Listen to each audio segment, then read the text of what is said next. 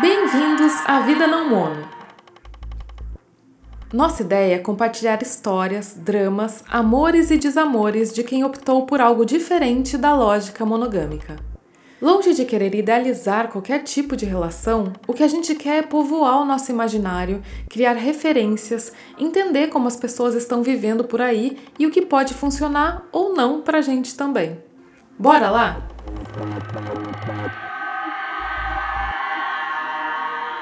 A história de hoje é da Ana C e é um pouquinho diferente. Ela não vive uma relação não mono, mas está vivendo um drama que está deixando ela desesperada, coitada, e pediu nossa ajuda. Vamos entender como a gente pode ajudar.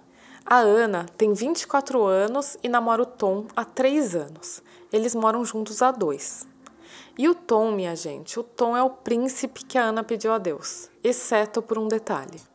Meu namorado é um príncipe, educado, trabalhador, inteligente, gato, gentil, organizado, tudo isso, mas tem um porém. Ele não gosta tanto de sexo quanto eu. Ai, Ana, a descrição do seu boy começou tão boa, né? Aí veio aquela brochada literal ali no final. Bom, segundo a Ana, ele se interessa por sexo de duas a três vezes por mês no máximo. E a bichinha, coitada, é completamente oposto dele nesse sentido. Eu gosto muito de sexo. Minha libido é alta. Gosto do beijo, do toque, da imaginação. Sou intensa, vivo hoje ao máximo. Nossa, gente, que bafão. Quando eu li a história da Ana, eu logo comecei a pensar naquelas sugestões mais genéricas, sabe? Tipo, terapia de casal, ver se, sei lá, a testosterona do boy tá baixa, fazer uns exames e tal. Pensei nisso, mas aí o relato continuou e deixou tudo mais complexo. Porque eles já fizeram terapia de casal, ele também já fez um baita check-up nos hormônios e, segundo os exames, segundo o terapeuta, tá tudo ok.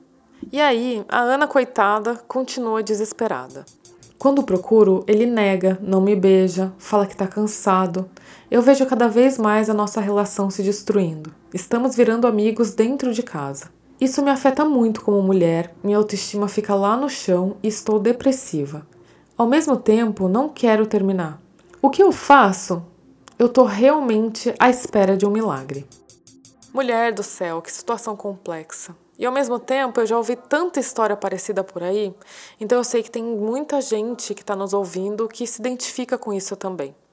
Eu sei que isso não vai ajudar muito, mas enfim, saiba que você não está sozinha.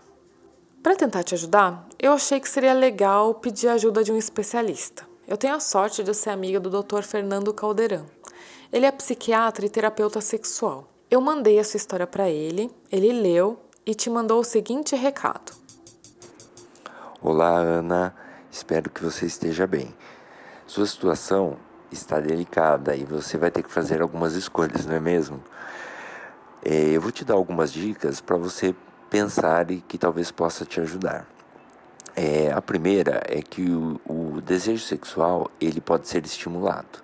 Então, se você e seu parceiro reconhecem que existe essa dificuldade dele e ele quiser realmente melhorar isso, um terapeuta sexual pode ajudá-lo. Então, conhecendo ele melhor e vendo o que serve de estímulo para ele, é, isso pode ser intensificado. Então, é, pensar sobre sexo durante a semana, é, ter conversas picantes, estimular a fantasia são alguns recursos que podem ser usados. Eu vi que vocês conversam bastante, então já fizeram uma grande parte do trabalho, porque muitos casais nem chegam nesse ponto de falar abertamente sobre a situação isso poderia levar, por exemplo, a situações de traição na tentativa de resolver o problema e machucando as pessoas. Então, frente a essa possibilidade de grande diálogo que vocês têm, vocês podem também pensar em outros modelos de relação, não tão tradicionais. Então, abrir a relação seria uma possibilidade. Você conseguiria ter o contato sexual que você deseja sem perder a, a relação boa que vocês têm em outros aspectos, de companheirismo, de, de bem-estar, né? E, e de todas as qualidades que você vê nele. Agora, se você percebe que isso está afetando muito a sua autoestima, que você está desenvolvendo sintomas depressivos, aí eu acho que vale a pena tratar isso com um carinho um pouquinho maior. você pode procurar um profissional para te ajudar, um psiquiatra ou um psicólogo, para te orientar e ver o que precisa ser feito, né? Uma situação em relação a, a medicamento, em casos mais extremos, ou se uma própria terapia para você pode ajudar você a tomar essa decisão. Agora, ficar insatisfeita na relação e, e se você se sente diminuída, a, a sua questão feminina está em questão, é, eu acho que precisa ser repensado. Né? E se é, não for é, possível ficar juntos, que cada um siga seu caminho e, e, e sinta-se feliz. Um abraço.